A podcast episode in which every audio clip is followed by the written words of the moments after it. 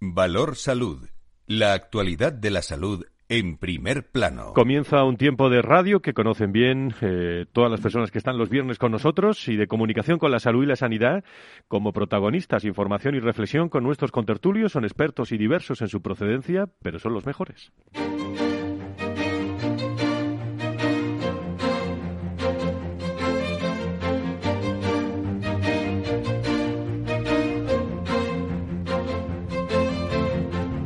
Valor Salud es un espacio de actualidad de la salud con todos sus protagonistas, personas y empresas. Con Francisco García Cabello.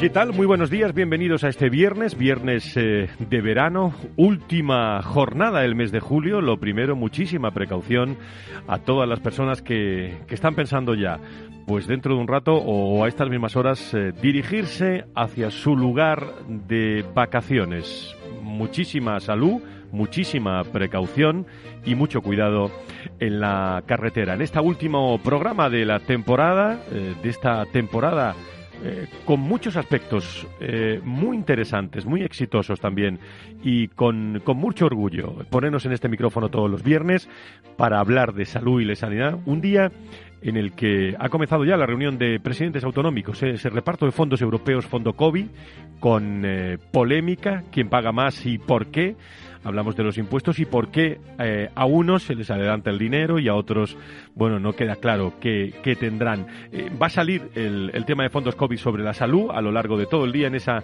reunión de presidentes que se están celebrando y están, estarán todos informados aquí en Capital Radio y si hay alguna noticia durante este programa también. En un momento que se celebra esa reunión de presidentes autonómicos en el que la quinta ola del coronavirus empieza a bajar muy despacio. Los datos facilitados, los últimos eh, de sanidad, a faltas por cierto de los de Aragón, eh, no actualizados por problemas técnicos, muestran que la incidencia acumulada se sitúa en España en 696,31 casos por cada 100.000 habitantes durante los últimos 14 días. La incidencia a siete días, que suele anticipar, por cierto, las tendencias, mantiene igualmente su descenso y pasa a 323,17. Y Sanidad, escuchamos a la ministra eh, Darias que hablaba eh, precisamente de ese halo de optimismo o de eh, sosiego, aunque sigue la preocupación en el Ministerio de Sanidad. Esta desaceleración en la velocidad de crecimiento de la incidencia también se percibe no solamente en el indicador de incidencia acumulada a 14 días por cada 100.000 habitantes, que es el que acabo de compartir con ustedes, sino también en el indicador de incidencia acumulada a 7 días, que se sitúa por debajo del 50% respecto al de 14. Quiere decirse que estamos con toda la prudencia comenzando a estabilizar la curva, a aplanar o también, como se suele decir, a entrar en meseta. Bueno, la revisión de esa quinta ola eh, no se deja sentir aún en la mortalidad. Los datos de estos últimos días registran además 46 nuevos fallecimientos por COVID frente a los 73, eh, por ejemplo, del miércoles eh, de esta semana, lo cual eh, es un tema todavía a cuidar con muchísima precaución.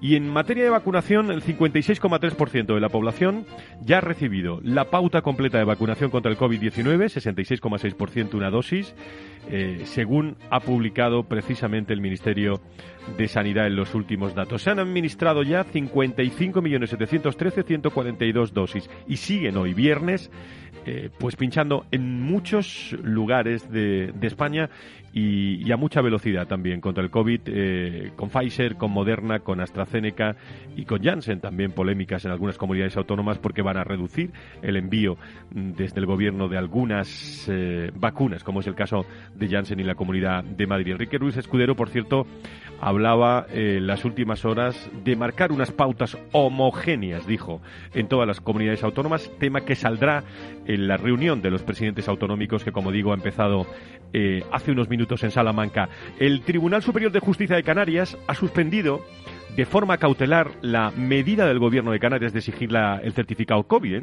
o un test negativo a las personas que quieran entrar en interiores, en establecimientos de hostelería y de restauración. Se abre el debate, por cierto, sobre la legalidad de esta medida que también, por cierto, está aplicando Galicia, en un certificado COVID que se aprobó, lo recuerdo, dentro de la Unión Europea para facilitar los viajes entre estados, eh, estados miembros. Y dos últimas reflexiones que me las llevaré a la tertulia.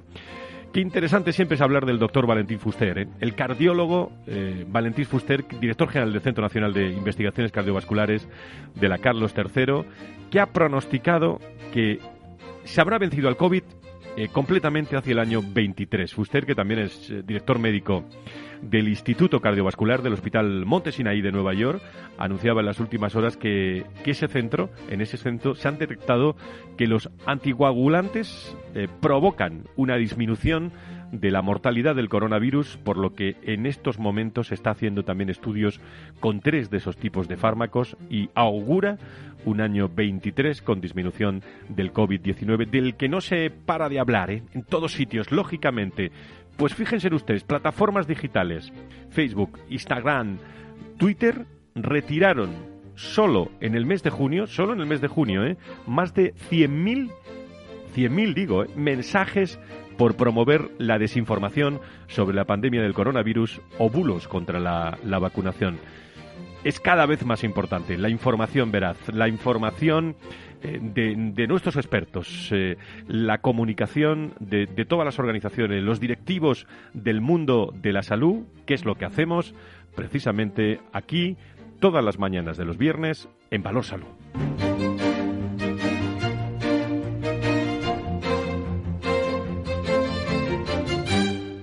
Valor Salud es un espacio de actualidad de la salud con todos sus protagonistas, personas y empresas. Con Francisco García Cabello. Abrimos tertulia con muchos temas. Carlos Rus es presidente de la Patronal de la Sanidad Privada en España. Don Carlos, muy buenos días, bienvenido. ¿Qué tal? Muy buenos días, Fran. Muy buenos días a todos. Muchísimas gracias. Antonio Burgueño es el, director del proyecto Venturi, que creo que está a punto de coger un tren, pero luego no podrá entrar, por lo tanto le doy paso ahora. Querido Antonio, ¿cómo estás? Muy buenos días, bienvenido. Fran, muchas gracias y una vez más demostrando flexibilidad en el programa. bueno, Carlos, parece, parece, queridos amigos, que los datos, eh, enseguida está Fernando Mugarza con nosotros, parece que los datos, Carlos, bueno, nos auguran un, halo de esperanza, ¿no? En las, en las próximas días con mucha precaución, ¿no? Sí, se ve una, se ve una posible meseta, se ve una, una disminución, pero mi preocupación, Fran, es que parece que vemos los datos o que vemos las olas y al final tenemos que ser muy conscientes de que esa meseta mejore, de que esos datos de verdad tengan esa tendencia positiva. No dependen de la casualidad ni dependen del tiempo, dependen del comportamiento y, de, que se hayan tomado medidas. Y estamos en un momento en que quizás se están tomando medidas que están siendo pues muy discutidas y muy dispares entre las distintas comunidades. Era algo que habíamos conseguido casi salvar ¿eh? en, la, en la ola anterior y ahora vemos que eh, se quiere prohibir la entrada a establecimientos a personas que sí, personas que no, cuando las medidas que siempre han funcionado ha sido, eh, si la cosa se pone peor, es necesario mascarilla, es necesario distanciamiento social, es necesario eh, limitar el número de personas que se congregan en actos sociales, y esas son las medidas que han venido funcionando, o, o, delimitar el movimiento de una forma mucho más leve, por supuesto, con el confinamiento, en aquellas áreas con una mayor incidencia, pero de una forma muy cercana la medida al territorio. Y parece que, que, perdemos un poco e-, ese norte, ¿no? La vacunación y el verano eh, no nos están ayudando. Antonio, tú que estás a punto de coger un tren en, eh, la capital de España, eh, no sé a qué dirección, pero el, ¿cómo, ¿cómo están viendo a la gente? ¿Se, ¿Se mantienen las mascarillas, la precaución? ¿Cuál es tu impresión? Bueno, pues ahora mi impresión general es que está por encima de la norma, porque hay mucha gente en la calle que sabemos que no es obligatorio, incluso con distancia, que la gente lleva, lleva mascarilla, lo cual es muy buena noticia la, la precaución, la gente la autorresponsabilidad, ¿no? Y bueno, pues yo creo que hay, hay jaleo, pero el, razonable en estas fechas, incluso un poco menos, pero evidentemente hay que estar, pues eh, que hay gente que no lo hace, pero la mayoría de la gente se comporta como se debe.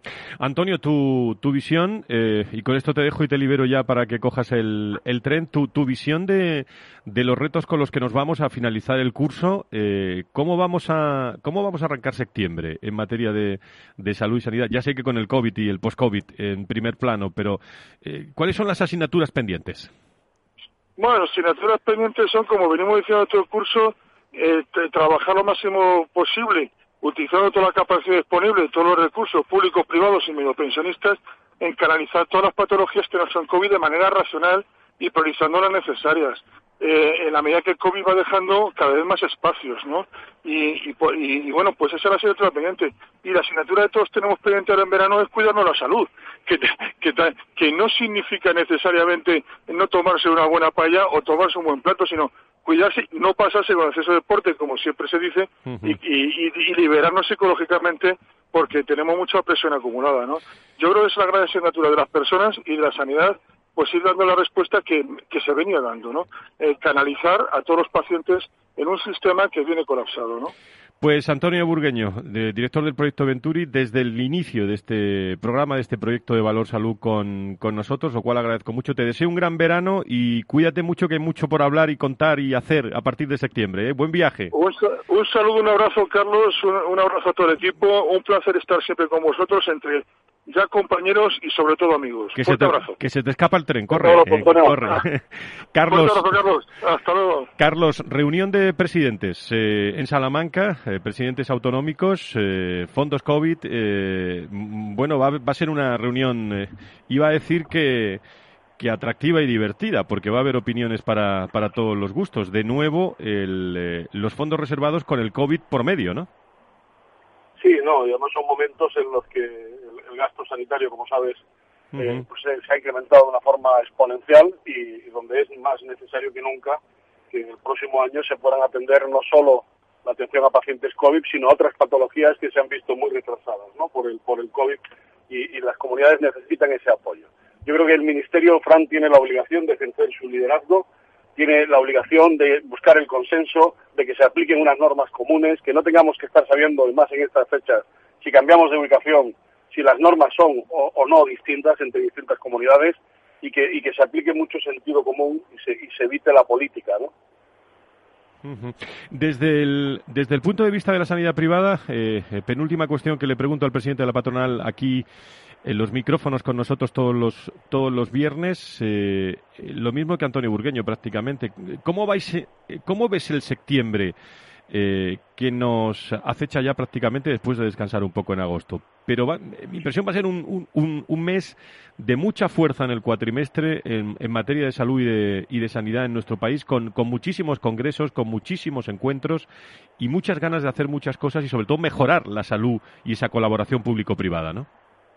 Hombre, uno de los congresos más importantes que se realiza en España, que es el congreso que organiza SENISA de hospitales, tiene lugar en Málaga en septiembre y, ahí se espera pues una vuelta quizás a esa normalidad. También yo creo que más que hablando de septiembre, hablando del otoño, Fran, pues vamos a vivir una serie de mini olas, ¿eh? yo creo que más o menos de carácter constante, pues por, por todo, por aquel ratio de, personas a los que la vacuna no les no les eh, no, les evita el, contagio, sobre todo personas mayores, más inmunodeprimidas. Eh, y, bueno, yo creo que tenemos que, como dice el doctor Valentín Fuster, pues ser conscientes de que esto no se acaba en seis meses y, que necesitamos pues adecuarnos a esta realidad y que no, que no sea una confrontación, que es lo que da muchas veces la sensación, Frank, que vivimos todavía confrontando la enfermedad y no asumiendo la situación. Luego. saluda, si quieres, al doctor Mugarza, al director de desarrollo de, del IDIS, Fernando Mugarza, que se incorpora a la tertulia. Querido, querido maestro, ¿cómo estás? Muy buenos días, bienvenido. Muy buenos días, Fernando. Buenos días, Carlos. Buenos días a todos. Hoy un placer escucharos porque la verdad es que las ondas desde la radio y desde Valor Salud suenan con energía y con fuerza, como tiene que ser en vacaciones. Déjame que te pregunte, ¿cómo ha ido en materia de salud y sanidad ese camino de Santiago? Lo primero, ¿eh? ¿qué, has hecho con pues un amigo? En, lo personal, estupendo porque no hemos tenido ningún, ningún percance, ningún tropiezo, ni, ni mecánicamente nuestro cuerpo, ni mecánicamente nuestras bicicletas, que eso está bien. Y luego, desde el punto de vista de, de lo que estabais comentando, ¿no? Yo me uno a las palabras de Antonio, ¿no? Que decía que, bueno, nosotros lo que hemos visto ha sido responsabilidad, sobre todo por parte de, la gente, ¿no? Y eso que había grupos, grupos de jóvenes que estaban haciendo también el Camino de Santiago, sobre todo responsabilidad y, mucha prudencia con el tema de las de las bueno pues de, las normas de prevención interpuestas no con el tema de la mascarilla la distancia la aireación lavado de manos en fin todo este tipo de cosas. En definitiva lo que hemos percibido ha sido responsabilidad el, Fernando, déjame que te pregunte a ti también. Eh, después del descanso de, agosto, desde, desde el IDIS, ¿qué hoja de ruta veis eh, en este cuatrimestre muy, muy interesante hasta final de año? Hombre, pues eh, yo creo que desde el punto de vista de, de lo que es el, el, entorno sanitario y de salud de nuestro país, pues lo habéis comentado muy bien, ¿no? Va a estar lógicamente protagonizado por el tema del, del COVID, ¿no? Y Carlos lo estaba reflejando perfectamente. Esto no ha terminado, el, virus sigue con nosotros y tendremos que poco a poco pues aprender a convivir con él, ¿no? Yo creo que se van a producir avances también, tanto desde el punto de vista de la vacunación, que cada vez va a haber más vacunados, como desde el punto de vista también terapéutico, en el sentido de que los laboratorios farmacéuticos están haciendo grandes avances ya en los ensayos clínicos, y eso yo creo que es muy importante. Otro tema que me parece muy relevante es el tema del acceso al sistema, porque no tenemos que olvidarnos que sigue existiendo ese, ese informe del Instituto de Salud Carlos III sobre el, el, exceso de mortalidad por todas las causas, ¿no? Y eso también es un tema relevante que apunta además a un contexto que a mí me preocupa y que desde la Fundación IDIS nos preocupa especialmente, que es el tema de la espera, ¿no? De esas listas de espera que lógicamente bueno están muy bien reflejadas en el proyecto Venturi que, que encabeza pues Antonio no y su organización y la verdad es que eso es un tema que tendremos que, que saber manejar y luego desde el punto de vista de la fundación nada permíteme un segundo para decir tres cosas que tenemos en cartera que yo creo que son Adelante. muy importantes una que es eh, la presentación del, del, informe de experiencia de paciente digital. ¿eh? Estamos hablando ahora de esos, eh, de, esos, fondos que vienen de Europa y apuntan hacia esa transformación digital. Bueno, pues vamos a tener ese primer informe de cómo es el paciente digital en nuestro país, que yo creo que, va a ayudar y va a contribuir precisamente a esa transformación. En segundo lugar, una jornada de innovación que tenemos también muy potente, conjuntamente con Farmaindustria y con FENIN, en el que se va a hablar de todos estos temas de investigación, innovación biofarmacéutica, biomédica, tecnológica, biotecnológica. Y luego, por último, pues ya sabéis que, que en el mes de noviembre tenemos la entrega de las acreditaciones QH, ¿no? de la Quality Healthcare, donde se reconoce el esfuerzo que hacen las organizaciones asistenciales públicas y privadas en el entorno y en la senda de la calidad. O sea que fíjate si tenemos tarea. Desde ASPE, Carlos, ¿algo más que, que, añadir en la agenda o la hoja de ruta de, este, de estos próximos meses? Bueno, yo solo te adelanto que eh, en septiembre iniciamos una, una nueva andadura, iniciamos un nuevo curso con muchas ganas, con mucha ilusión, con muchos proyectos, pero me vas a permitir que sea en septiembre donde los ponga encima de la mesa. Pero por encima y por marcar un poco líneas, eh, tecnología, una mayor capacidad eh, de llegada, muchos proyectos normativos que se están tramitando que son preocupantes para nosotros, como ley de ratios o la ley de gestión de residuos. Eh, tenemos muchos frentes abiertos, muchas ganas también de generar un discurso que sea capaz de llegar a, a la sociedad y se entienda bien el papel de la sanidad privada y por ahí van a ir nuestras líneas y nuestros objetivos. Bueno, pues eh, Carlos, eh, me quedo unos segundos con Fernando, pero eh, te dejo ya que llevas desde el principio al presidente de la patronal de la sanidad privada en España y, y con agradecimiento también de que estés con nosotros todos los. Me consta que, que, quieres estar todos los viernes con nosotros y con todo tu, tu equipo y te agradezco muchísimo. El, la presencia en este en este programa que por cierto eh, pues cada vez va, va, más, es decir, la comunidad de la salud y de la sanidad, pues cada vez sintoniza más con, con estos contenidos. ¿eh? Pues enhorabuena, Fran, por el, por el programa y desearos a todos también que disfrutéis mucho de las vacaciones. Muchas gracias, Carlos. Buen verano eh, a todos eh, los hombres y mujeres de, de, la, de ASPE. Luego estará con nosotros también más invitados de, de ASPE que se pasarán por este, por este estudio. Fernando, ¿alguna sí. cosa más que, que, añadir? Porque, bueno, tú también eres parte de, de este, de este equipazo de, de, personas que pasan todos los viernes eh, y, y, y fíjate el dato que daba yo al comienzo de las plataformas digitales de, de bueno de, de, la cantidad de, contenidos que se han retirado solo en el mes de junio por, por promover la desinformación, los bulos. Qué, qué interesante es que, que, opinéis y que opinemos con datos y de forma veraz. ¿eh? Así es, también hemos comentado, ¿no? Todo, lo, todo el entorno de las fake news, ¿no? Cuánto, cuánto daño hacen precisamente en un momento en el que lo que se busca es la certidumbre, ¿no? Cuando hay esta, esta, preocupación, esta preocupación por parte de la sociedad, ¿no? Y ahí los medios de comunicación jugáis un papel fundamental. Eh, Valor Salud, indiscutiblemente, es un punto de referencia ya muy consolidado, porque ya, son unos, unos cuantos años, ¿no? Los que, los que estamos en la antena, contigo a la cabeza, Frank, que en ese sentido, pues ha sabido construir eh, la arquitectura de un programa, pues yo creo que, que indispensable en este momento en el sector salud y en el sector sanitario desde el punto de vista radiofónico, ¿no? Por lo tanto, eh, aprovechando que estamos cerca de las vacaciones, oye, enhorabuena, enhorabuena a ti, enhorabuena al equipo y enhorabuena pues a todos los compañeros contertulios que, bueno, pues que viernes a viernes pues nos aproximamos a la sociedad a través de, de las ondas, ¿no? Muchísimas gracias, Fernando. Se va a incorporar con nosotros ahora, pero te quiere saludar Jessica y Baidez, que es la responsable de prensa de, de, ASPE, que se incorpora luego a la tertulia con nosotros.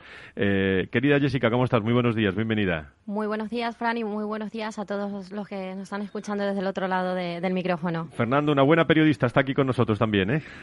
Sí, ha sido, ha sido a gusto, Jessica. ¿Qué tal? Buenos días. La verdad es que es un placer tenerte, tenerte en este barco con esta singladura, ¿no? Tan bonita que es la singladura de la salud y, y, la, y la sanidad y que requiere también pues tantísimo compromiso, ¿no? Compromiso que además nosotros desde la Fundación IDIS lo ponemos, nunca mejor dicho, de manifiesto y valga la redundancia a través del manifiesto por una mejor sanidad, ¿no? Que es lo que queremos todos y es lo que estamos tratando de transmitir a través de las ondas y a través de Valor Salud y como digo es un programa de referencia. Así es que Jessica, bienvenida. Muchísimas gracias Fernando sí, y bueno sí la verdad que, hacéis también una labor muy muy importante y que es importante también que estemos todos juntos eh, porque al fin y al cabo pues eso es un trabajo de equipo ¿no? Y que, y que en el sector pues eh, se escuchen todas estas voces que, que forman parte.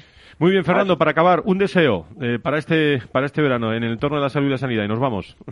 Bueno, pues, eh, pues muy sencillo, un deseo que, que todos sepamos ser responsables en estas en estas vacaciones, que que descansemos, que la verdad es que llevamos también pues una presión toda la sociedad muy importante desde hace ya tiempo, ¿no?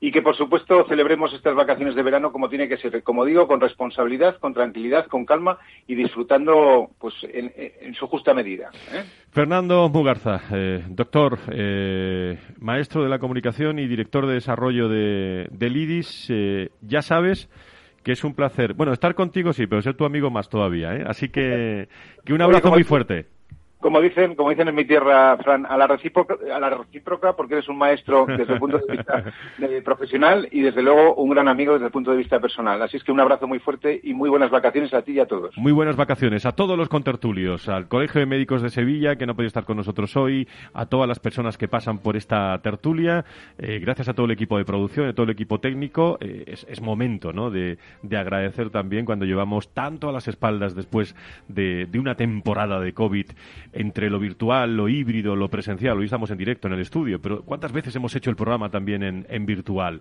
Pues ha sido un placer siempre porque cuando se trabaja con, gente muy profesional, pues da, gusto. Muchísimas gracias eh, a todos. No se vayan. Vamos a hablar, seguimos hablando con, eh, con Jessica Baides un rato y luego vamos a hablar del dolor y nos me espera Nacho Nieto. Muchas cosas todavía.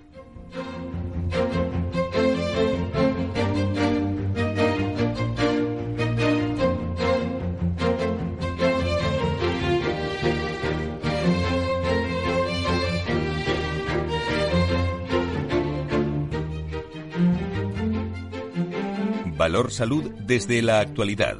La salud al alza.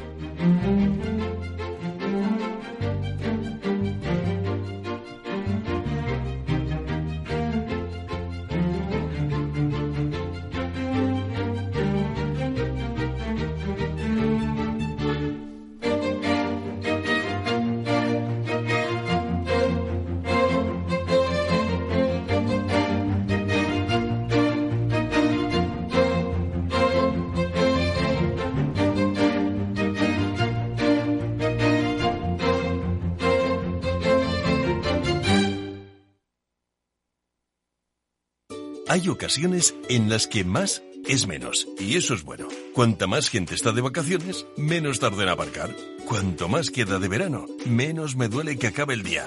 Y este verano con Renta 4 Banco, cuanto más invierto, menos comisiones pago. Y eso sí que es bueno. Entra e infórmate de las bases de la promoción en tu oficina Renta 4 más cercana o en r4.com. Renta 4 Banco, tu banco especialista en inversión. Frente a los impagos, vitamina D, la fórmula de información empresarial exclusiva de Informa para minimizar los riesgos y facilitar la toma de decisiones. Descubre Data Powered by Informa, la solución perfecta para tu negocio. Consulta al especialista en Informa.es. Tu radio en Madrid 105.7, Capital Radio. Memorízalo en tu coche. Esto te estás perdiendo si no escuchas a Rocío Arbiza en Mercado Abierto. Margarita Rivas, broker y escritora. El mercado no es más que el cómputo de, un montón de emociones. Mercado Abierto con Rocío Arbiza.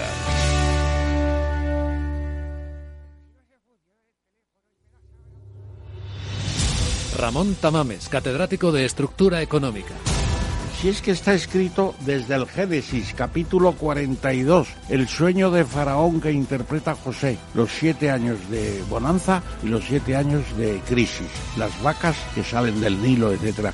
Es, que está dicho en la Biblia. Capital Radio. Te escuchamos.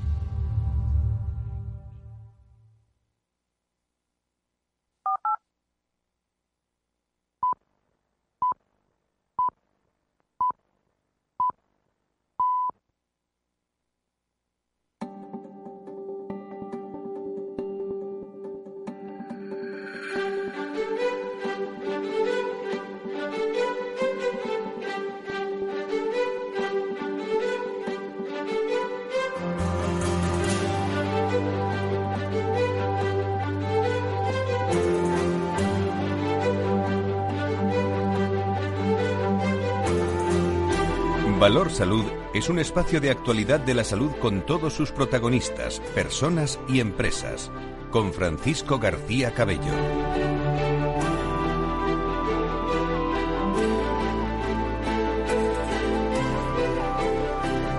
Estamos en directo todos los viernes de 10 a 11, la tertulia de la salud y la sanidad, aquí en la radio, en Capital Radio.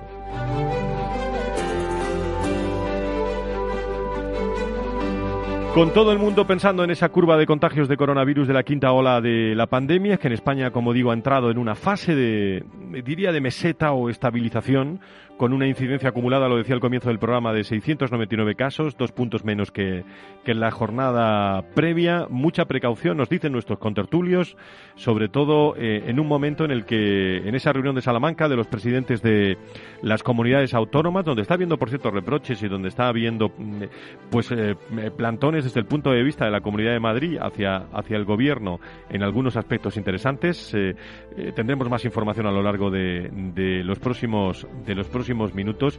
Bueno, se está hablando de esos fondos eh, financieros, los fondos COVID eh, de reparto, eh, que no sé si se denominarán equitativos o no, pero que, vamos a ver cómo, cómo acaba la reunión de, de Salamanca. En un momento en la salud y la sanidad, donde y sigue con nosotros Jessica Baidez desde el ASPE, desde la patronal de la sanidad privada en, España. Mm, eh, bueno, Jessica, en un momento en el que la variante Delta del coronavirus bueno, está trastocando todos los planes para acabar con la pandemia que, tenían en sus agendas la mayoría de los países.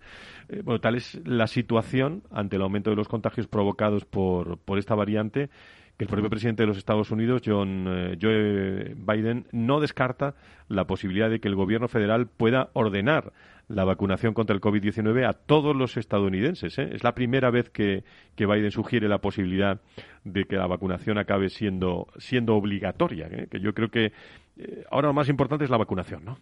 Por supuesto, ahora mismo la vacunación es, es lo más importante y bueno, también el, tiempo ¿no? que, hay entre una vacuna y otra también es importante porque bueno, yo soy una persona muy positiva, ¿vale? Y, obviamente como, como, el resto de España la esperanza está allí eh, en la vacunación, pero también tenemos que tener mucha precaución, Frank, lo estás comentando, muchísima precaución.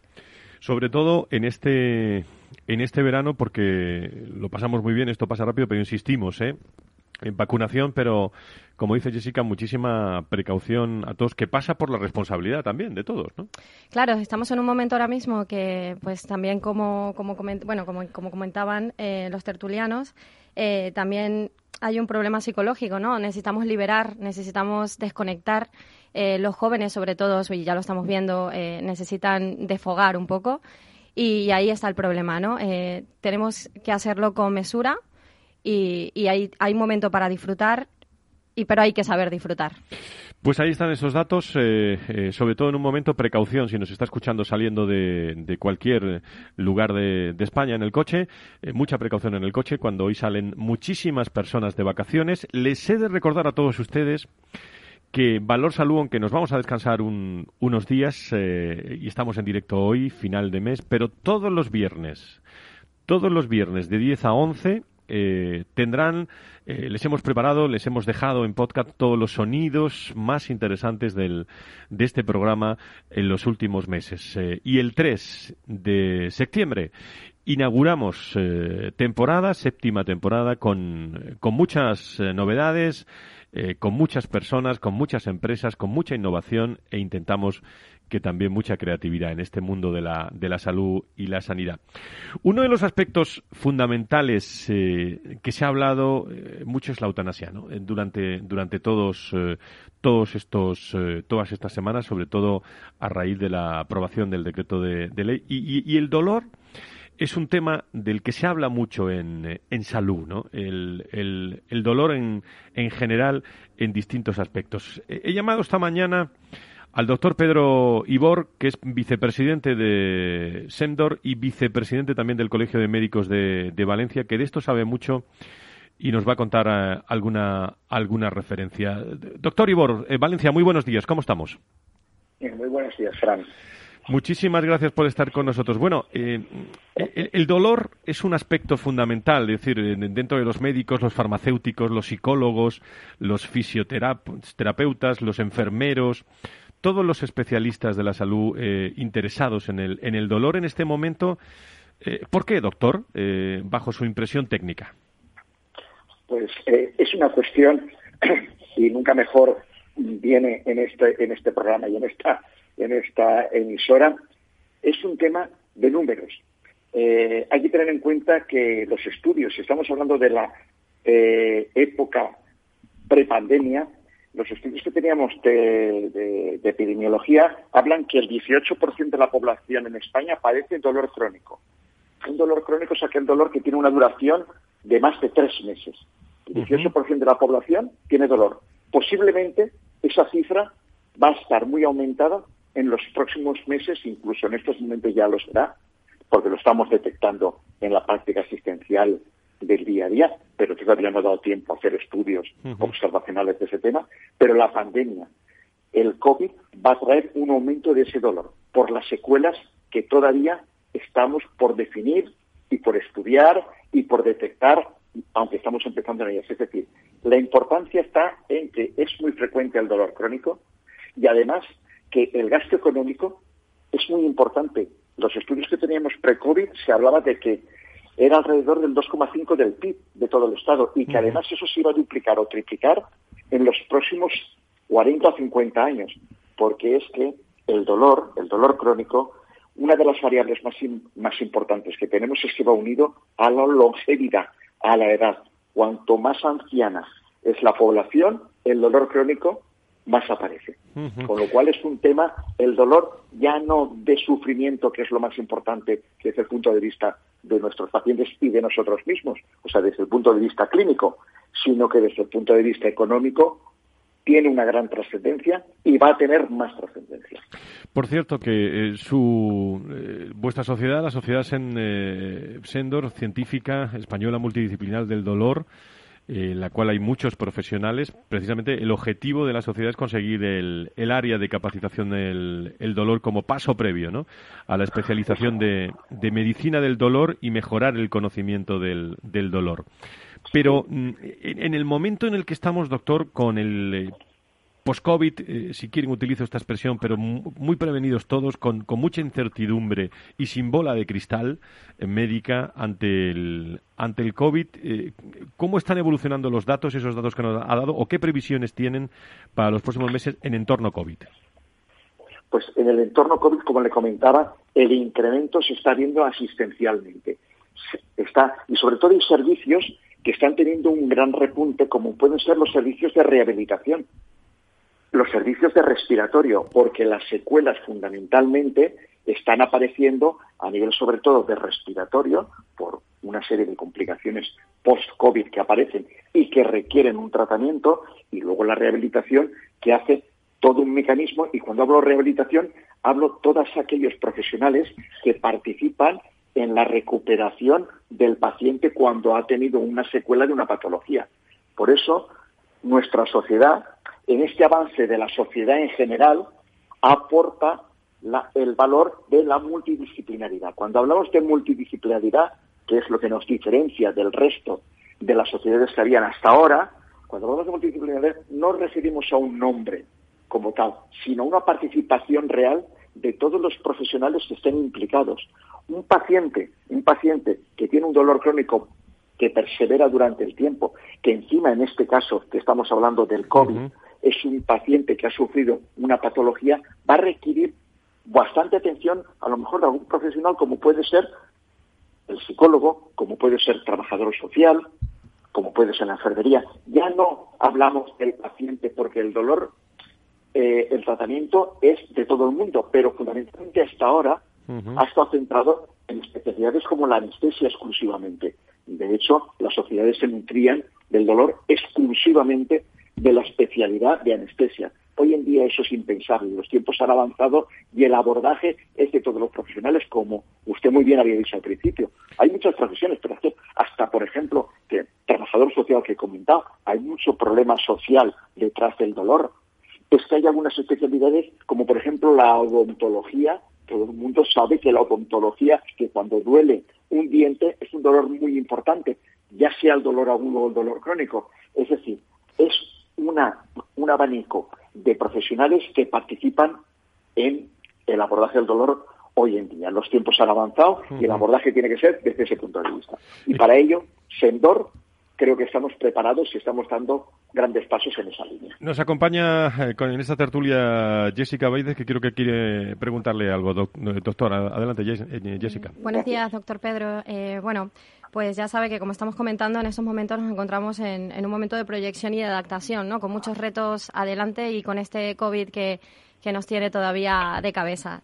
Y bueno, uno de los retos que también eh, está en la sanidad privada es precisamente pues todo esto, ¿no? El tema del envejecimiento de la población que, que nos está comentando, que va muy, muy relacionado pues también con, con el tema del dolor.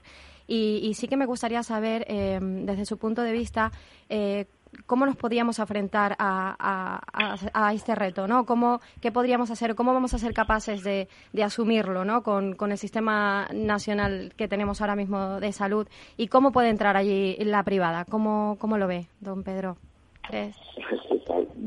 Muy buenos días, Jessica. Gracias por contar conmigo y por hacerme, hacerme la pregunta. Estamos comentando eh, el problema, Jessica, no es de pública y de privada. Hoy en día la atención al paciente es cosa de todos. Yo antes hablaba del dolor de todos los profesionales sanitarios, pero es que de forma general, generalizada la salud es cosa de todos. Y los modelos de gestión tienen que ser, y ahí ya entro en opiniones personales, tienen que ser modelos de gestión que tengan una permeabilidad entre ellos. Lo hemos visto ahora, lo hemos visto ahora en el abordaje de una pandemia mundial, lo hemos visto en nuestro en nuestra proximidad, en nuestro país, en nuestras ciudades, esa, permeabilidad entre que privada y pública. Mm, el paciente tiene derecho a la mejor calidad y a la mejor atención sanitaria. Ya no es un problema que lo ponga la Constitución, es un problema de ética. Nosotros, tenemos que ofrecer lo mejor que tengamos a nuestro alcance y al paciente no entiende si es pública o si es privada. Eso será un problema de los gestores y aquí hablo como ciudadano. Con lo que te quiero decir, ¿qué te decir, Jessica? ¿Qué puede aportar privada? La privada. La privada puede aportar todo lo que tiene a su alcance y a veces tiene que hacer conciertos o tiene que hacer establecer una relación con la pública cuando la pública no pueda llegar de muchas formas se pueden hacer hay convenios hay, hay concesiones hay muchos sistemas de gestión pero eso son herramientas de gestión pero es que nuestros ciudadanos no entienden de herramientas de gestión entienden de calidad. Y muchas veces el sistema público, y en el caso del dolor, pues necesita, necesita apoyos que sí que están presentes en el sector privado, por las circunstancias que sean. Pues a lo mejor porque la rentabilidad de implementación de un procedimiento, mm, en principio, en la privada no se, en la pública no se considera, perdón, en la pública no se considera oportuno porque a lo mejor genera la palabra mágica de inequidad porque das un servicio en un punto que no puedes dar en el resto. Bueno, pues ahí está la privada. La privada, claro que puede aportar. Y yo creo que es pieza clave, no solo en el dolor, sino en toda la sanidad. Pues muchísimas gracias, Pedro. Y sí, bueno, en la segunda parte de, su respuesta me ha dado, me ha dado exactamente lo, que quería transmitir. Y efectivamente, eh, la salud es lo primero, el ciudadano es lo primero y, y, la sanidad privada no, o sea, no, tiene que verse separado, ¿no? Esto es un conjunto y, que tiene que quedar claro. claro que mira, Jessica, imagínate que la unidad del dolor es el punto máximo de gran intervención sobre el dolor. Solamente llega a la unidad del dolor el 20% o incluso menos de los pacientes que tienen dolor. No lo ves. Pero sí que hay un porcentaje, estamos hablando de 20% que necesitan la unidad del dolor. A lo mejor esas unidades de dolor no tienes acceso en donde tú vives, el sistema público es de difícil acceso ahí entra el sistema privado. sin duda, sin duda es un tema muy muy interesante. Me está esperando Nacho Nieto, es tardísimo ya a las 11 menos cuarto, pero déjeme que le pregunte al doctor Ibor. Eh, 22 y 23 de octubre, Córdoba, eh, no podía ser otra ciudad más bonita. En formato presencial, eh, Congreso de Sendo, rápidamente, doctor. Pues muy sencillo. Pieza clave en el manejo del dolor es la atención primaria.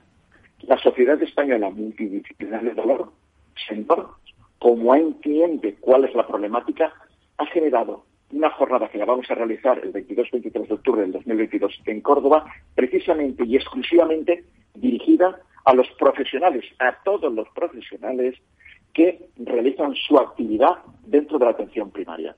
Tengo en cuenta que la puerta dentro del sistema es la atención primaria. Cuando uno tiene dolor, entra directamente en la atención primaria. Por eso creemos que, y además va a ser una de las fuerzas de, de Sendor, aparte de un Congreso Nacional que tendremos anualmente, estas jornadas dirigidas a la pieza clave, a la puerta de entrada del sistema. Con lo cual, creo que va a ser un hito, está siendo un hito ya, y animo al seguimiento, por, en este caso, Fran, a los medios de comunicación, al seguimiento de, nuestras jornadas, porque creo que van a, van a marcar un antes y un después en el abordaje del dolor. Pues ahí estaremos. Vamos a organizar algo a ver si podemos estar allí en esas jornadas, eh, incluso eh, pues activando contenidos del, programa. En fin, 22 y 23 de octubre en Córdoba. Eh, doctor Ibor, doctor Pedro Ibor, vicepresidente de SEMDOR y vicepresidente del Colegio de Médicos de Valencia, muchísimas y le da usted un abrazo a, a todos los amigos médicos que sabe usted tengo por esa por esa ciudad y por esa región. ¿eh? Ya lo sé, ya lo sé. Un abrazo muy fuerte. Un fuerte ¿eh? abrazo. Un Muchas fuerte gracias. Abrazo, también. Muchas gracias. ¿eh? Un abrazo. Gracias. La salud al alza. Valor salud. Todos los viernes, eh, contado de otra forma, digo por la opinión de nuestros contertulios, hablando en profundidad sobre investigación, sobre temas de salud, sobre temas de sanidad, con la presencia de empresas, de, directivos, de hospitales. Eh, tenemos vocación también a partir de septiembre de estar todos los meses en un hospital en nuestro país para ver en profundidad cómo, cómo funcionan y arrancaremos también en septiembre con alguno que ya está en, planificación y que hablaremos con, eh, con, todos sus protagonistas. A esta hora nos vamos a ir con, eh, con Nacho Nieto ya en el recto final, la recta final de nuestra tertulia. Valor Salud es un espacio de actualidad de la salud con todos sus protagonistas, personas y empresas.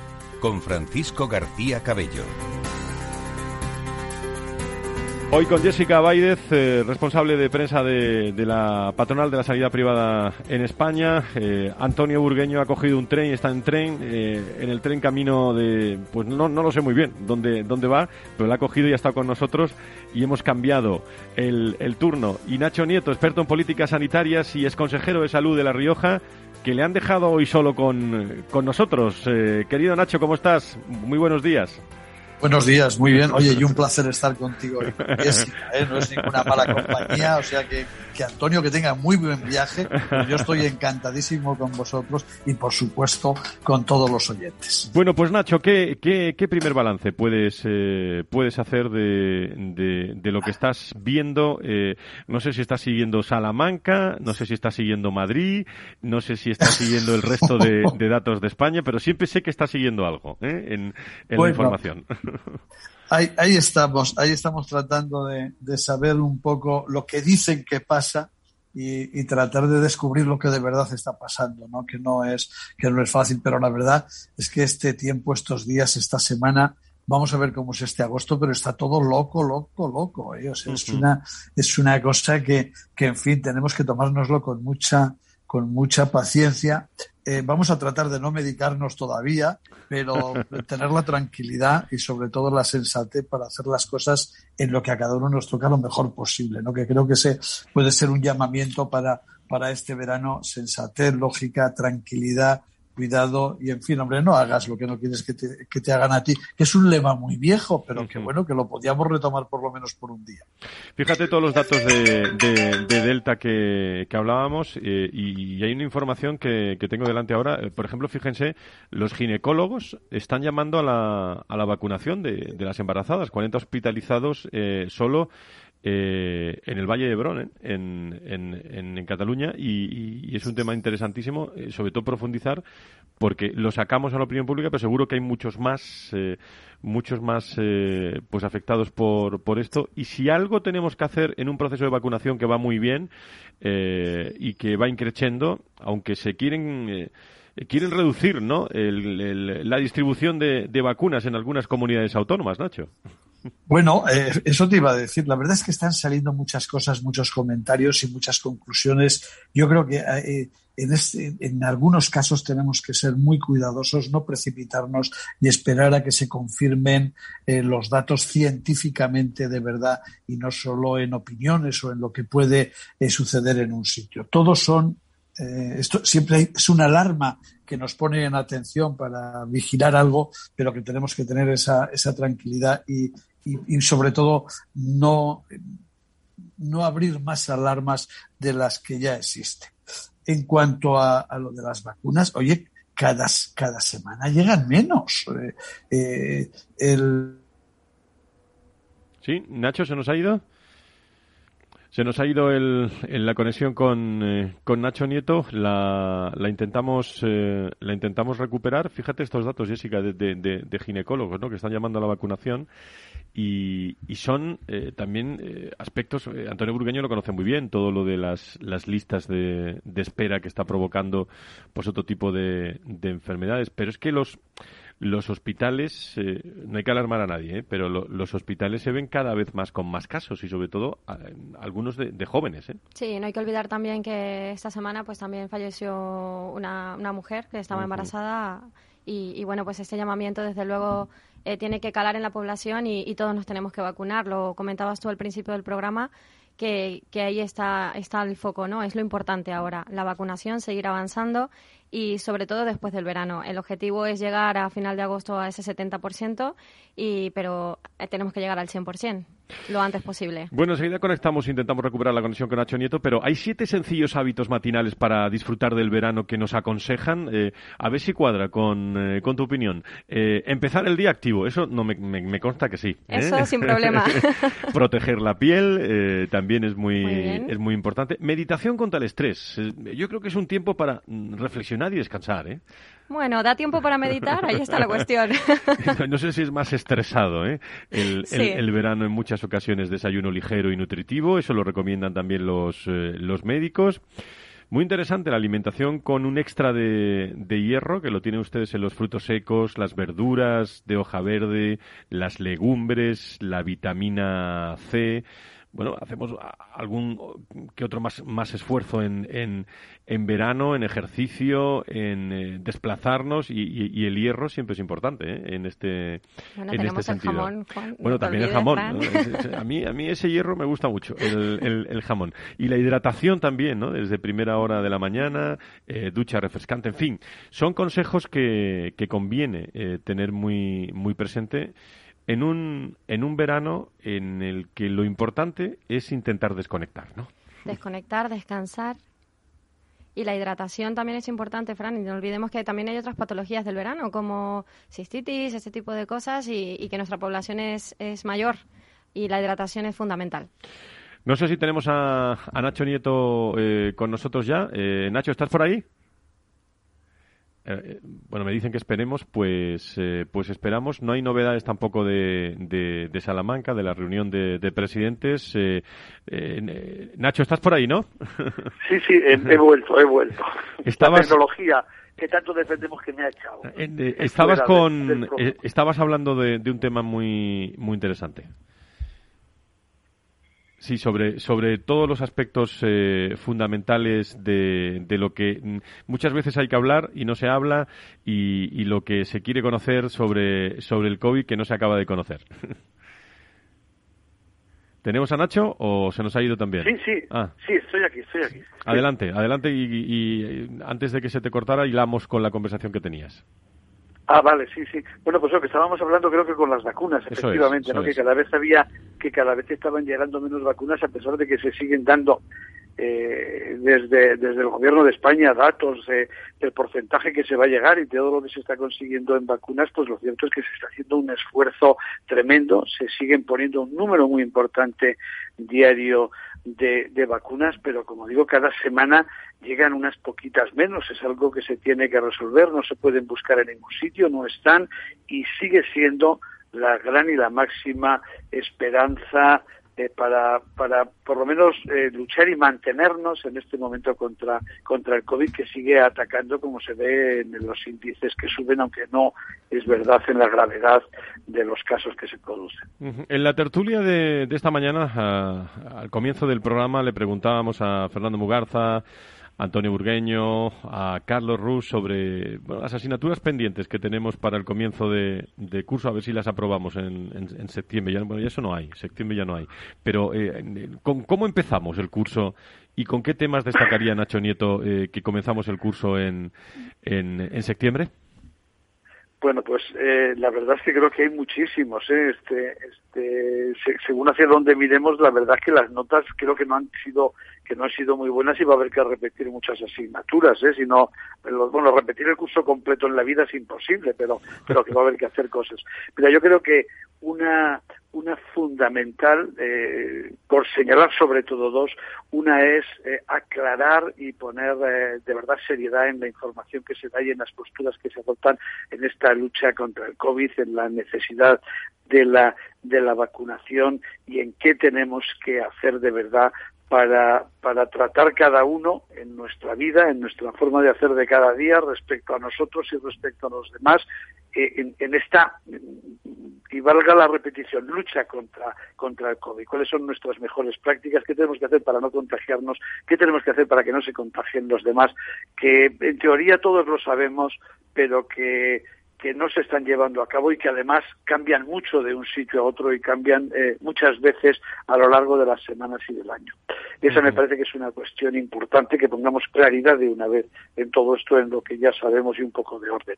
Y luego otra es eh, que tenemos que, que volver a la normalidad del, del sistema de salud, del sistema nacional de cada comunidad autónoma, volver a la normalidad, no sé si a la de antes o a cuál, pero a una normalidad que no esté solo, solo pendiente del COVID y se olvide del resto de cosas. Tenemos retos importantísimos para conseguir mantener esa asistencia sanitaria de calidad en todas las personas, atenderles a tiempo, atenderles con lo que necesitan y atenderles en el año 2021, que es donde estamos. No hay que dar un paso importante hacia hacia eso que se viene llamando la salud digital y que engloba muchas cosas. Por supuesto que es un problema las listas de espera, que es un problema la calidad, como he dicho eh, diciéndolo de una manera general, atender a tiempo a cada uno con lo que necesita. Yo creo que esos son dos retos importantes y que con eso ya serviría para tener una buena nota a final de año. Pues Nacho Nieto, eh, Jessica, que estáis aquí en directo a todos, os pongo una, una canción refrescante para este verano. Con mis cenizas, un árbol he plantado, fruto ha dado, y desde hoy algo ha empezado. Bueno, pues hemos acabado temporada, ¿eh? De... Comenzamos el año 7. Eh, a los dos, Jessica, desde Aspe, de Antonio eh, Burgueño, Carlos Rus, Fernando, todo el equipazo, ¿eh? desde eh, la patronal, de distintos sectores. gracias a todos. Vamos a descansar un poco. ¿Tú crees que lo conseguiremos, Nacho? Bueno, por lo menos vamos a intentarlo. Yo eh, estoy esperando hacerlo ya en las próximas horas, por lo menos, por lo menos un poquito. Y bueno, esperemos en este curso que ha sido muy interesante. Muy, muy este interesante, programa, muy interesante. Haber aprobado por lo menos, ¿no? A ver si hemos aprobado para no tener. Bueno, de momento vamos a, de momento vamos a seguir eh, intentando aprobar todos los días, eh, donde eh, nuestro seguidor, nuestro oyente es lo importante. Jessica, muchísimas gracias. Seguimos en el 3 de septiembre. Seguimos, Fran. Muchísimas gracias. Gracias, gracias Nacho, gracias Jessica, gracias a todos y gracias al Buen equipo verano, de buen verano a verano, todos. buen verano a todos. Buen Seguiremos verano. con muchos sonidos de, de salud y de sanidad aquí en eh, Capital Radio. Cuídense mucho. Eh, iba a decir que se refresquen por dentro y por fuera este verano y que sobre todo sean felices con, eh, con los suyos. Que pasen un buen verano eh, y, que, y que disfruten mucho. El 3 de, de septiembre volvemos en directo y todos los viernes sonidos de salud y sanidad aquí en Capital Radio. Buena semana, buenas vacaciones, adiós. Valor Salud. La actualidad de la salud en primer plano todas las semanas con sus personas y empresas. En Capital Radio, con Francisco García Cabello.